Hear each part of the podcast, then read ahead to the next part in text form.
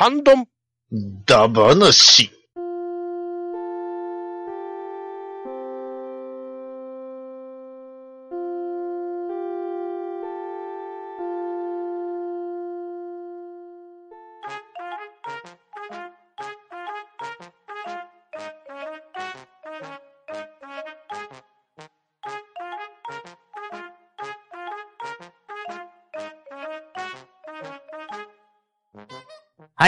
始まりました。ハンドンダ話。今回は、ハッシュタグ会となっております。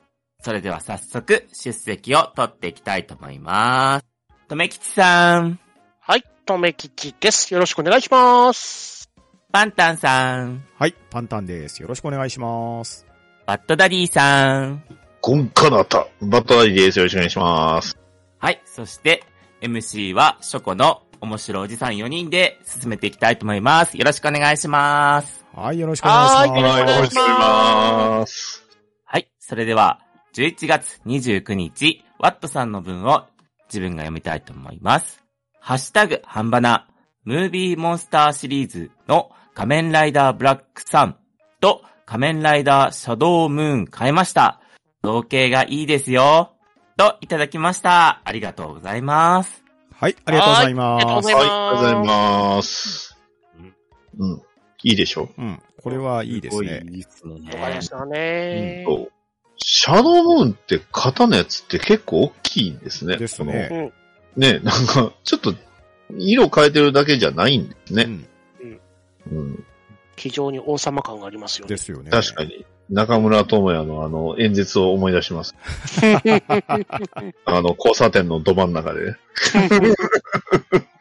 やったりね、あの、最後のあの舞台でやったりとか、うん。うんかっこよかったですよ。ううんうんいやー、SH フィギュアーズのブラックさんは買えなかったなああ、なるほど。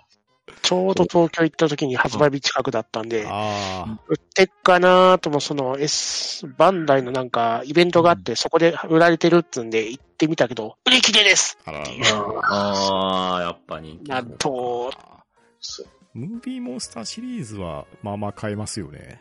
ありますね結。構ありますよ。最近ですね、あの、新仮面ライダーが発売されておりますね。あの、今年おいいなうんちょっとそれ気になります。うん。見たんですけど、めちゃくちゃかっけー、まあの、コートがかっけーうんっていう、出てました、出てました。ファラット買いに行った時に売ってましたわ。てましたね。へうそんう。そう。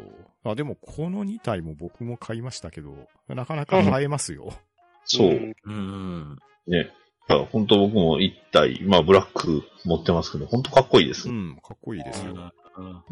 どうするんですか？手は動きますね。あとね腰が手若干動きますね。うんん。腕と腰がね。まあもうちょっと気合あれば改造してフル稼働とかもできます。うん。フルスクラッチみたいになってんだ、ですね。ばらして関節入れないといけないですよ。そう。あー昔はね、あの、あったんですよ。それ用の関節みたいな、素体みたいな。あの、針金の、あの、人形みたいなやつで、確か電王とクーガだけで出たのかな？はい。あれを、あの、そのまんまソフビ切ってはめると、あの、ちゃんとできるっていうね、なんか、ソフビ切ってはめてくださいみたいな感じのやつが売ってたんです。昔。へいわゆるアクションヒーローっぽくなるわけですかそうそうそう。それで僕、仮面ライダージョーカー作ろうとしてた。ーへーうんあ僕、このシャドウムーンにダディさんが教えてくれたパンダマスク被してますよ。あ あ、そう。あれをつけるだけで何でもパ何でもンダになる。パンダになるっていう。創世王パンダマンええそう。パンダムーン。ええパンダ怪人が簡単に作れちゃう。いやちなょうどんかどっかのねバトルロイヤルに出てそうだな。ちょうどね、このムービーモンスターシリーズがね、いいサイズなんですよ。なあえジェットジャガーに被らしてもパンダになるっていうね。いや、ムービーモンスターシリーズ結構どれもちょうどいいんですよいいね。大きさですよね。うん。そこそこ大きすぎでもなく、うん。ね、ちっちゃく、あの、子供向けというか、なんか、チャチックもなくっていうのがいい塩梅なんで。いい塩梅ですねうん他にもそうかう。んあの、新ウルトラマン持ってますけどう、ん。あとゾーフィンあるんですけど、ゾフィーいいですよ、あれ、本当何に合わせても、こうにできるんで。これ結構、そう、ベストバイに入れればよかったって思ってますね。あうん。ゾウ、2022年ベストバイ、うんゾウフィー。これ、ち後ろ置いとくだけでなんか怖えな。ょっと、ちょっと遠目に置いとくだけで、なんか、すごい雰囲気出る。や、やべえ雰囲気がすんな。そう。そう。本当あの、サイズ、で、ポーズもね、直立なんで、別うんにうんアクションさせる必要ないですし、ね。ちょっと遠目に置いとくだけで、なんか、メフィラスが裸足に、に、逃げ出しそうな感確かに。はい。ワットさん、ありがとうございました。はい、ありがとうございました。はいありがとうございましたじ。ありがとうございました。では次は、12月2日分のテイタンさんの分を、とめきちさん、お願いします。はい。テイタン X さんよりいただきました。正直スラムダンクはもういいでしょ？古いし、いつまでこするんだって思ってました。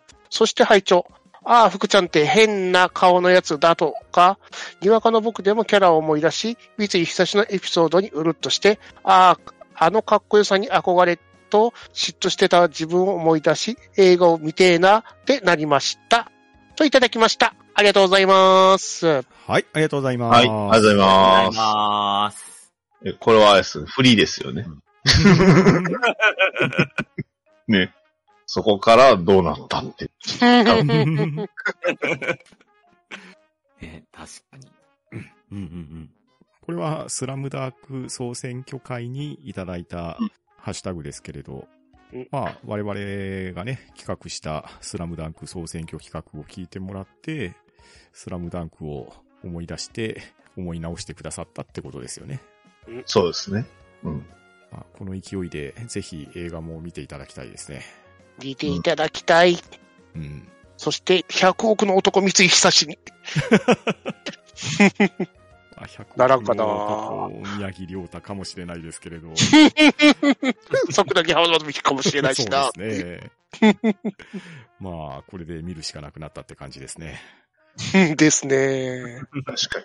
はい。では、テイタン X さん、ありがとうございました。はい、ありがとうございまはい、した。ありがとうございました。ありがとうございました。はい。それでは、次は12月3日の体調の悪い隊長さんの分をパンタンさんお願いします。はい、体調の悪い隊長さんよりいただきました。ハッシュタグ半ばな。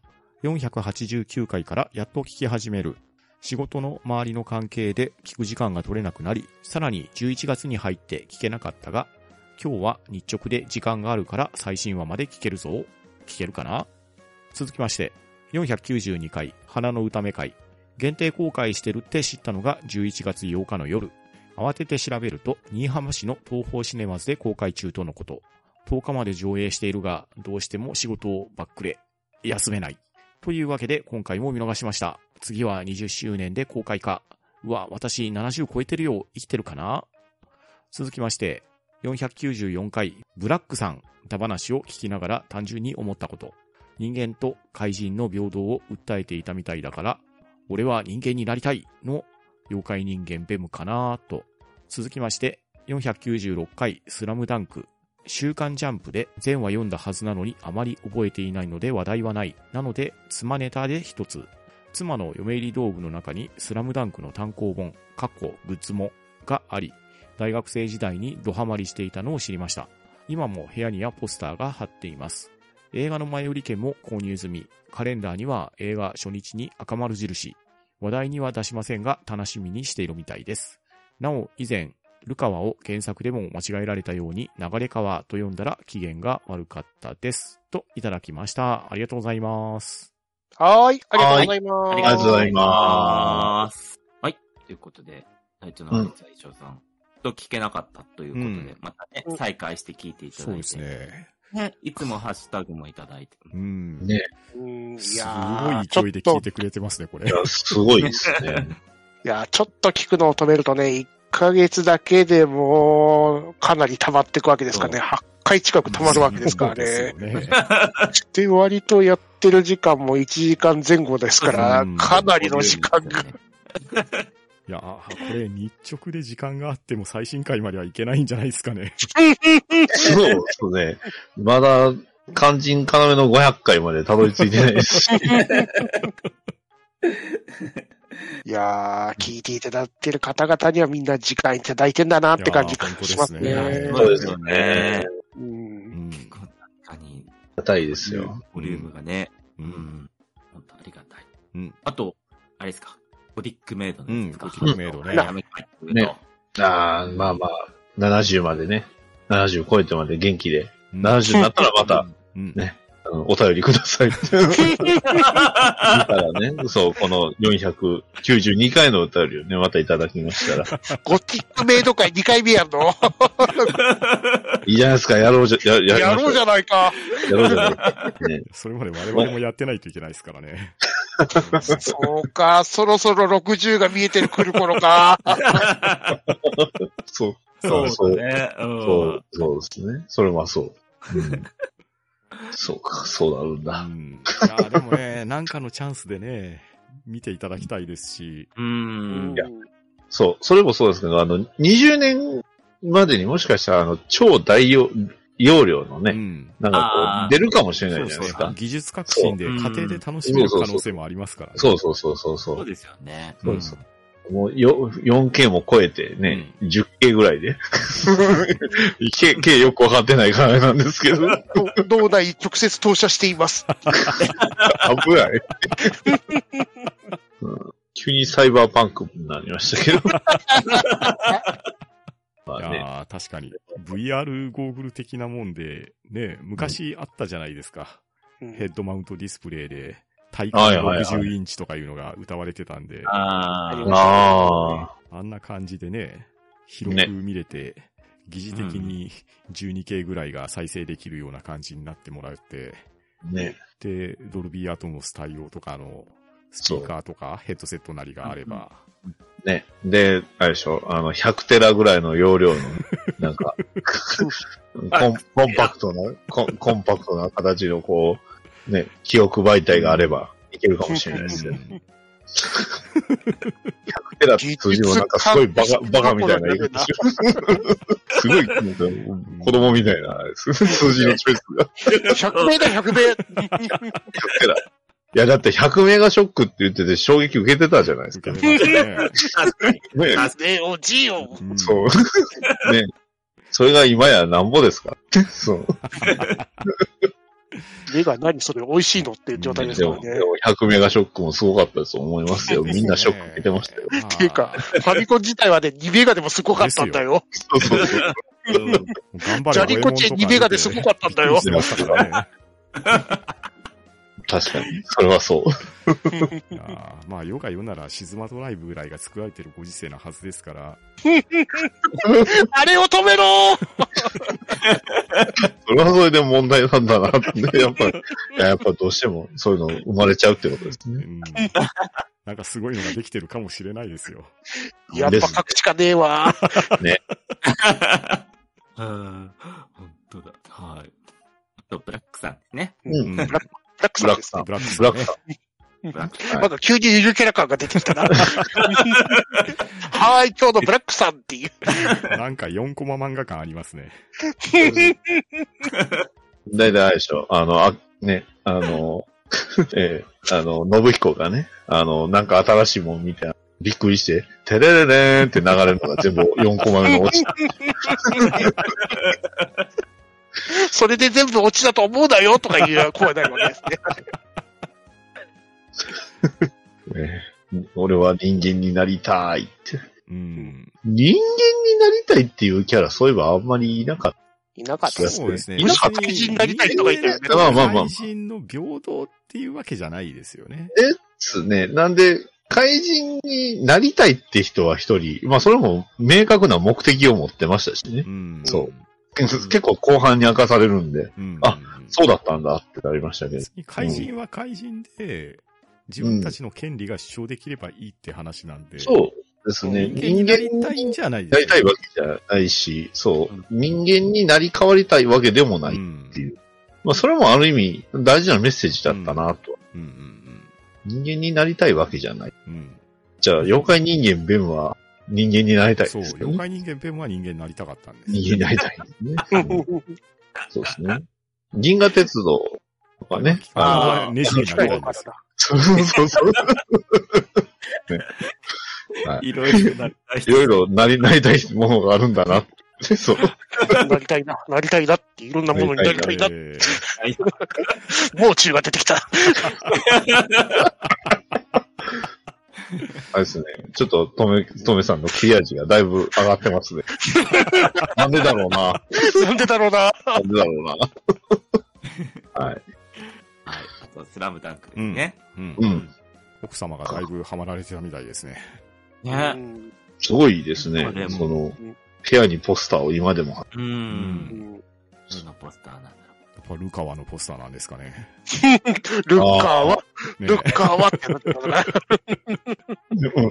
応援団の一人かもしれないですよ。会長さんはなんでルカを流れ川って呼んだったんでしょうどういう流れで呼んじゃう？それは機嫌悪くもなりますわな。でも、これをパッとルカーって呼べるのかなっていうのがわからないな。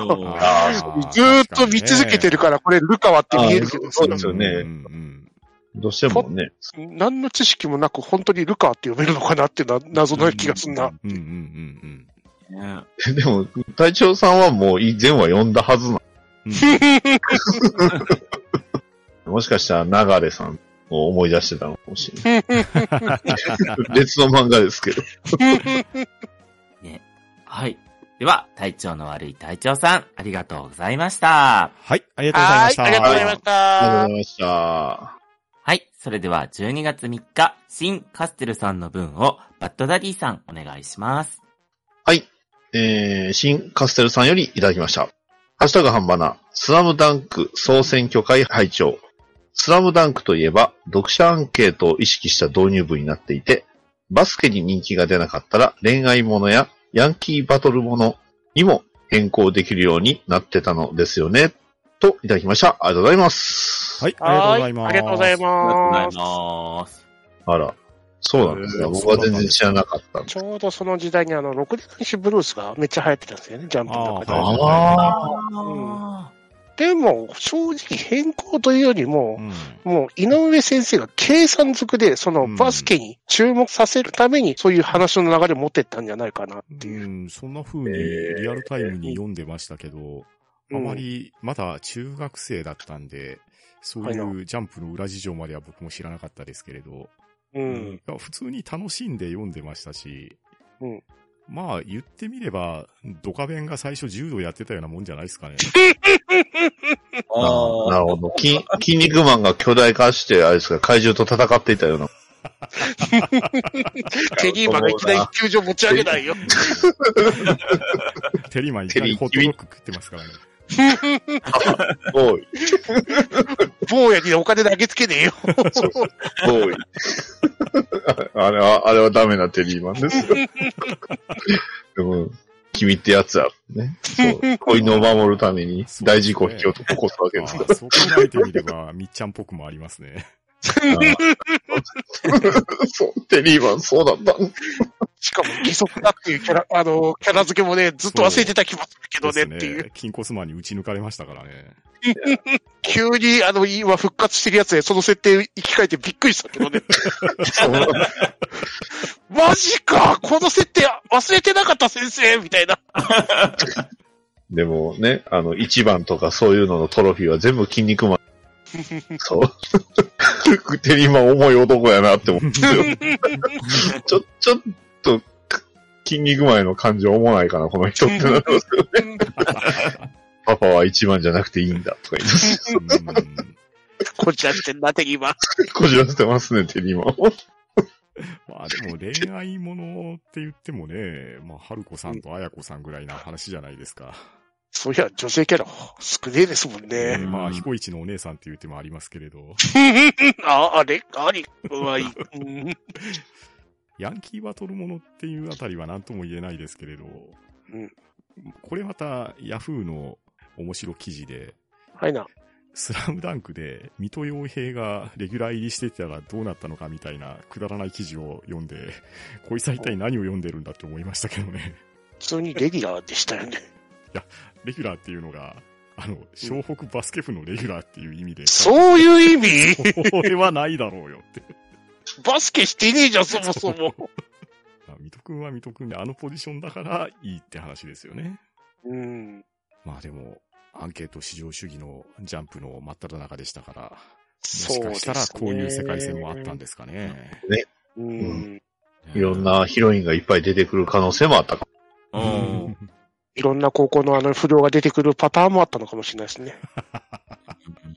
で、番長勝負だとか言って番長との戦いになったりするかもしれませんね。急にタイムスリップしてね、戦国時代末期、関ヶ原から始まるかもしれない。それ別で始まりました。急にあの、フファンタジー世界転生してあの、ばね、ファンタジーバトルものになってたかもしれない。最近の、それそれ最近の、最近の昨今よくあるやつですね。いや、ジャンプで、ジャンプであったよ。格闘漫画が急にファンタジー漫画になってっていう、あの、当ててんのよってやつが。ええまあもしくは、掲載雑誌が変わって坊や花道になる可能性だってあるわけじゃないですか。あれ完全なヤンキー漫画ですよ。でもあの人もね、今転生漫画書いてるんですよね。不良で。そうそうそファンファンタジー世界に不良が転生するって、そのファン不良があのギターで戦うってやつが。う。ほぼハレルヤですよね。え、あの、バファンタジー少少年少年、少年漫画の主人公はっていうタイトルなんですけど、いや、少年漫画の主人公っていうか、ハレルヤやんっていうね。ほんま、ハレルヤなんですよね。変わってねえなっていう。こ無礼なこと令和になっても変わってねえなっていう。すぐ、すぐ買っね、バイトで貯めて買ったギターをね、その日にこう喧嘩で壊しましたってやりますから。あのセリフ好きなんですけどね。いややっぱりこう、ロックはそういうもんですそう、リバイバルで回ってるって話なんですよね。そうですね。はい。では、シン・カステルさん、ありがとうございました。はい、ありがとうございまはい、した。ありがとうございましあた。はい。それでは次は、12月5日、ワットさんの文を読みたいと思います。ハッシュタグ、半ばな。赤の巨人のご紹介ありがとうございます。以下、補足画像です。画像1、ハッシュタグ、これがこうなってこうじゃ、的な制作過程。画像2、頭部やネームプレートのアップと、展示では見えなかった背中。画像3、頭と腕はマグネットを仕込んでいるので、分解、カッコ回すことも可能。画像4、大きさはこれぐらい。と、いただきました。ありがとうございます。はい、ありがとうございます。はいありがとうございます。うんうんすごいですね。これがこうなってこうじゃ。うん。いや、本当にすごいですね。これでも最初の位置の状態、まあこれスタイルフォームってなんですかね。なんか、そういうウレタンみたいな、あうん。うんと木材とかを使って芯を作るんですけど、うん。この時点でちゃんとイディオこの時点でね、もうイメージができてるわけですよね。そうっすね。ねなんか、真ん中のね、下の方に使ってるのがなんかアイスの棒みたいなやつ使ってる。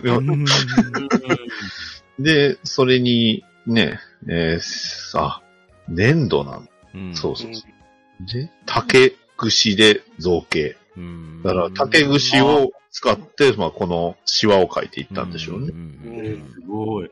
で、マスキングして、マホガニーサフ、サーフェイサーですね。ああ、なるほど。を拭いて、で、そこからアクリルガッシュ、水性のアクリルガッシュと下出るカラーで着す。うん。このね、下出るカラー使ってるんですけど、僕もね、最近使い出したんですけど、これめちゃくちゃ性能いいんですよ。へ水性で匂いもないし、ただ、あの、欠点としては、あの、肌につくと結構ダメージ強いんで、うん。へー。気をつけないとダメなんですけど、でもまあ、あの、本当乾くのも早いし、何よりもその重ね塗りの、あれがめちゃくちゃ強いんで、うん。まあ。そえふ筆で塗るんですか？あは筆ですね。だから多分これ全部筆ちゃいますかね。へえ、すごいな。まあ、エアー使ってたらですけど、いやでもこれをエアーはちょっとしんどいですねうん。筆やと思います。しかもかなり大きいですよね、これ。あ大きいです、大きいです。うんこれは大きかったですよ。で、背中が、ついこんなんなんですね。うんよりまがまがしいじゃないですか、これ。なんかもう、荒屋敷システム的な感じになってますよ。頭の突起がまたかっけえなーって感じ。しうんしかもまさかのマグネットなのでうん。稼働できるっていうのがね。すげえシステムだ。すごいシステムだ。これあの、プラモデルと同じで、バンザーイしたら大変なことになるやつですね。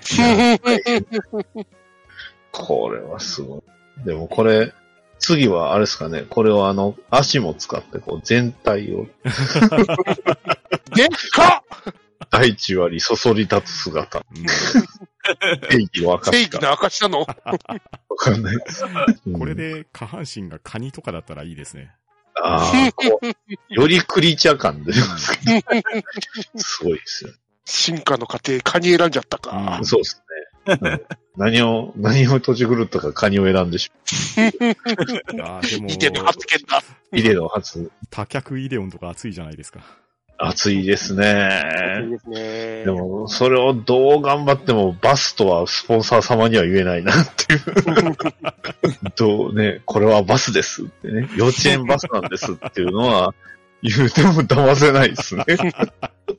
ねトレーラーとバスが合体してこんなロボになるんです。今まで言ったことをすべて出しにする。これは、イデの 文明人の、ね、遺跡だって言い出す、ね。恐ろしいですね。恐ろしいな富野さん。ん。はい。では、ワットさん、ありがとうございました。はい、ありがとうございました。ありがとうございました。ありがとうございました。はい。そして次は、12月7日、ワットさんの分を、とめきちさん、お願いします。はい、ワットさんよりいただきました。半ばだ。野茂秀夫は近鉄時代から好きだったので、メジャーでの大活躍は当時本当に嬉しくて、MLB 公式ショップでサインボールとオールスター出場記念ボールを買ってしまったぐらいです。実家の部屋に飾ってあるので、先日帰った時に撮影してきました。といただきました。ありがとうございます。はい、ありがとうございます。ありがとうございます。うんすげえ。うん。これはすごいお宝じゃないですか。ねえ。すごい。すげえ。サインしてる。うん。すげえ。ねえ。すごいですね。これ本当に。すごい。うん。すごいとしか言えない。うん。はあ。すげえ。ほんと、ワトさん何でも持ってますね。うんですね。95年うか、んそんな前か。へえ、年季が入っとりますね。ですね。そりゃ、野茂さんも若いわけですよ。確かに顔若いですね。こんなに綺麗に撮ってあねえ。る。へーいや、でもサインボールってやっぱいいですようんうんうね。んはい。では、ワットさん、ありがとうございました。はい、ありがとうございました。はいありがとうございましたはい。それでは次は、12月7日、アポロさんの分を、パンタンさん、お願いします。はい、アポロさんよりいただきました。令和4年12月2日、ポッドキャスト聞いたよりで、ハンバナ第497回。そして、令和4年12月5日、ポッドキャスト聞いたより3で、ハンバナ第498回を聞いていただいております。いつもありがとうございます。はい、ありがとうございます。ありがとうございます。はい。そして次は、12月8日、新カステルさんの分を、バトダディさん、お願いします。はい。新カステルさんよりいただきました。えーハッシュタグ、スラムダンクムービー、見てくれ、えー見てきました。しかし、公開1週間経つのに、ネタバレツイート全然見かけないのすごい。感想としては、ドルビー7.1チャンネルが体感できてすごく良かったです。と、いただきました。ありがとうございます。はい、ありがとうございます。はいありがとうございありがとうごまざいます。うん、うん、うん。うん。そうなんですね。うんネタバレす。と見かけない。確かに、そうですね。僕のタイムラインでもネタバレはなかった。まあ、何がネタバレなのかもわかんないから、あれです。公開1日目に朝一で来やがったけどね。トメさん結構そういうの多いっす。そういう謎の、謎の不幸ムーブというか、なんかありますよね。なそうなぜか なぜリツイートするそんなやつを。そうね。あなんか仮面ライダーとか他のでもなんかありませんでしたっけ、ね、くなんでだそう、割となんか結構トメさんネタバレ食らってるイメージあります。ノリさんなんでだ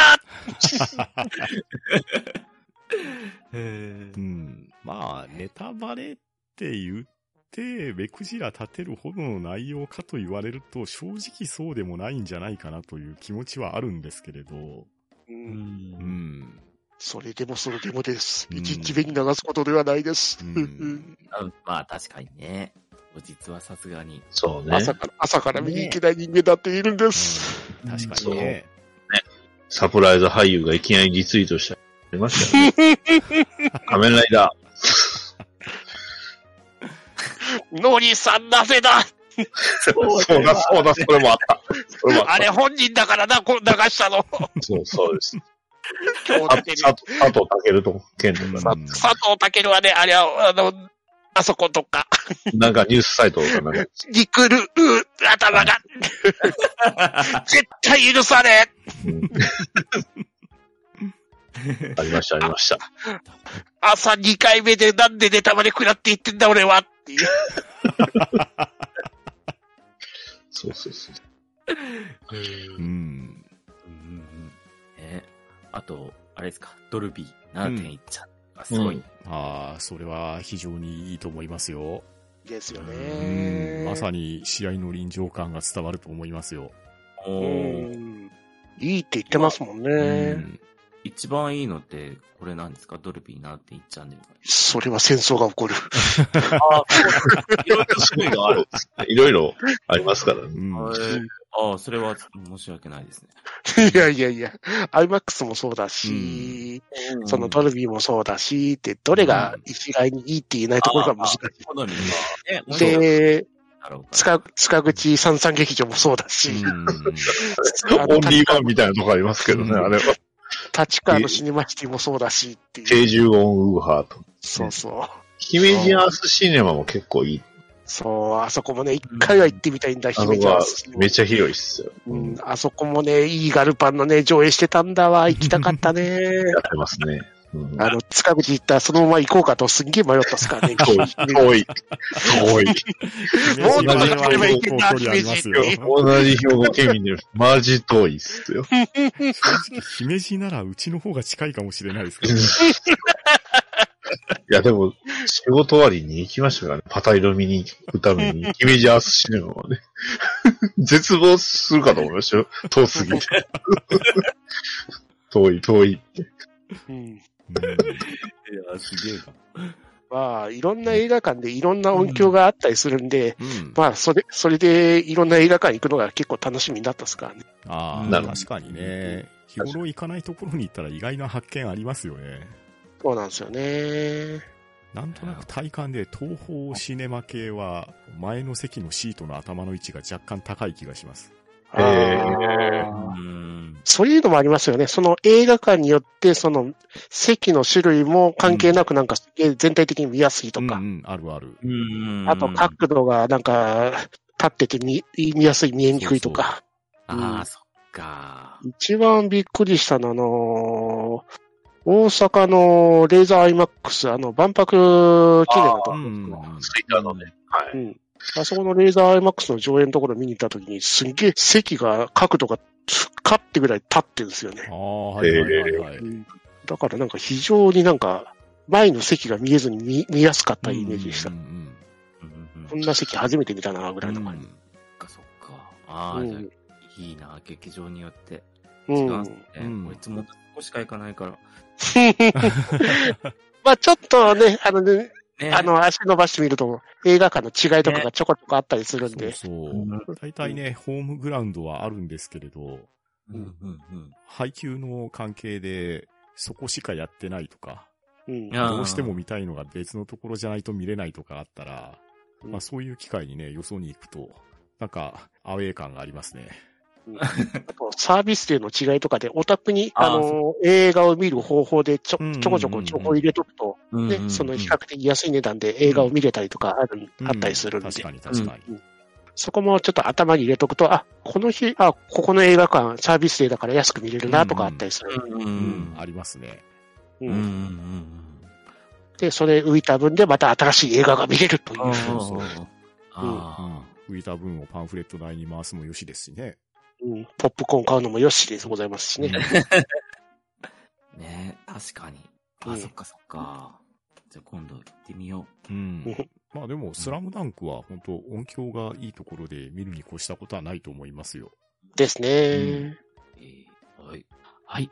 では、シン・カステルさん、ありがとうございました。はい、ありがとうございました。はいありがとうございましたありがとうございました。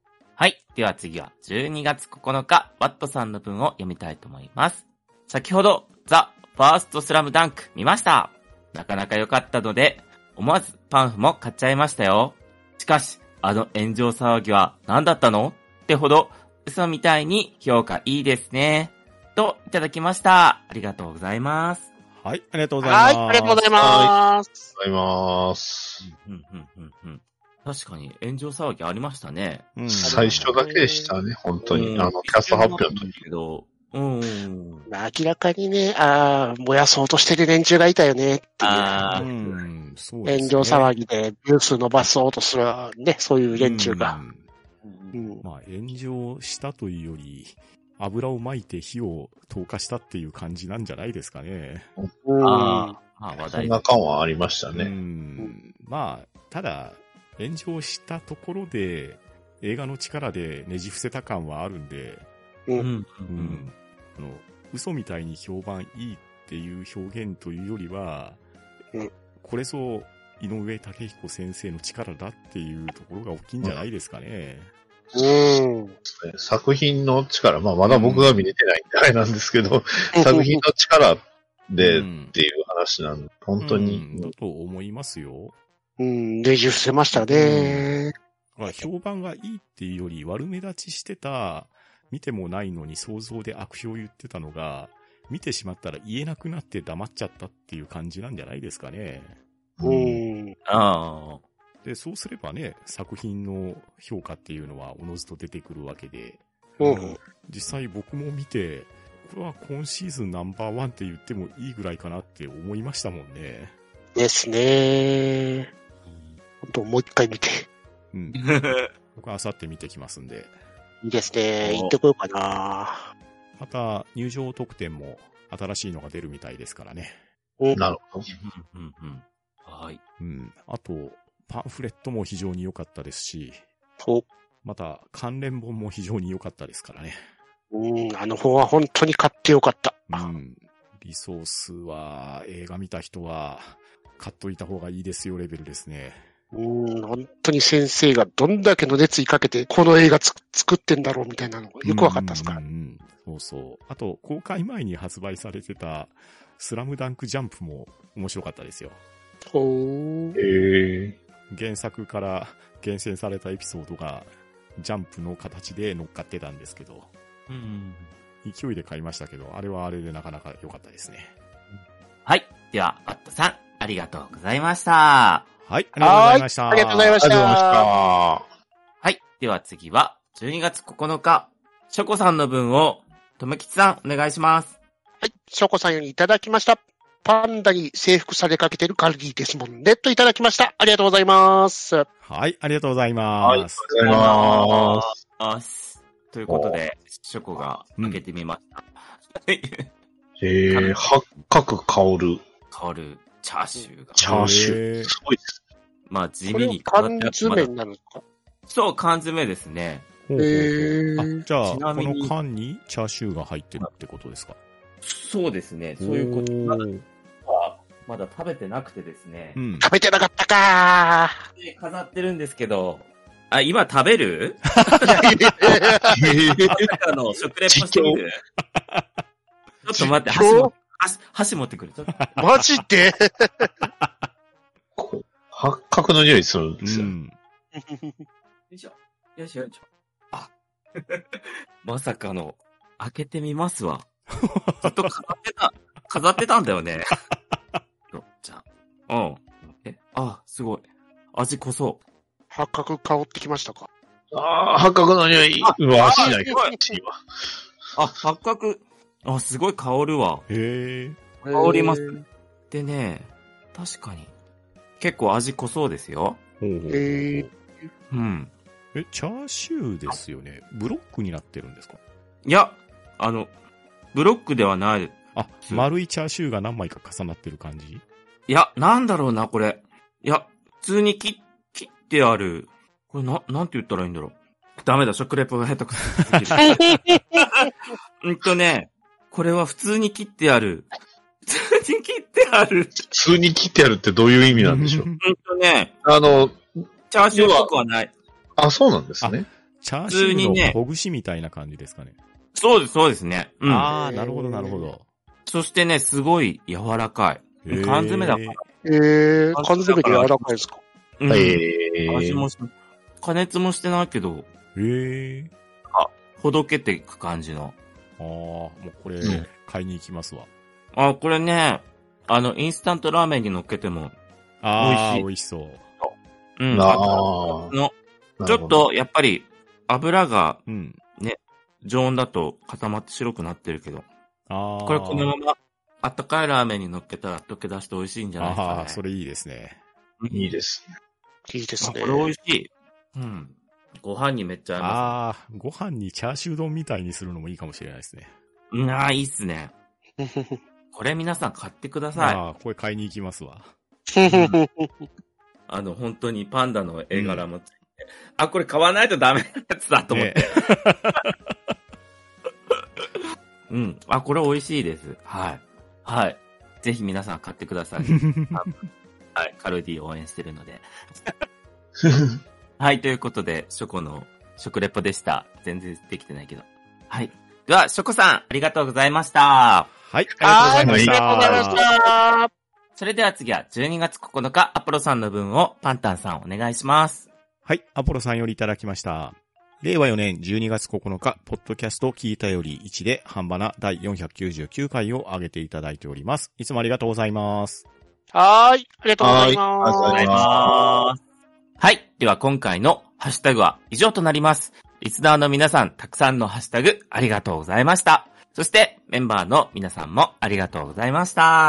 はい、ありがとうございましはいありがとうございまた。したとうございました。と、そこで、招集率調査のお知らせをしたいと思います。ハンドンダ話では今年も番組の品質向上のため、徴収率調査を行います。配信エピソードの詳細欄にアンケートのリンクがありますので、そちらからご協力をお願いします。今年も抽選でささやかなプレゼント企画を用意しておりますので、どしどし応募ください。なお、締め切りが2023年1月31日になりますので、ご注意ください。では、よろしくお願いします。は、ん、どう、うんだ、ぱ、な、し、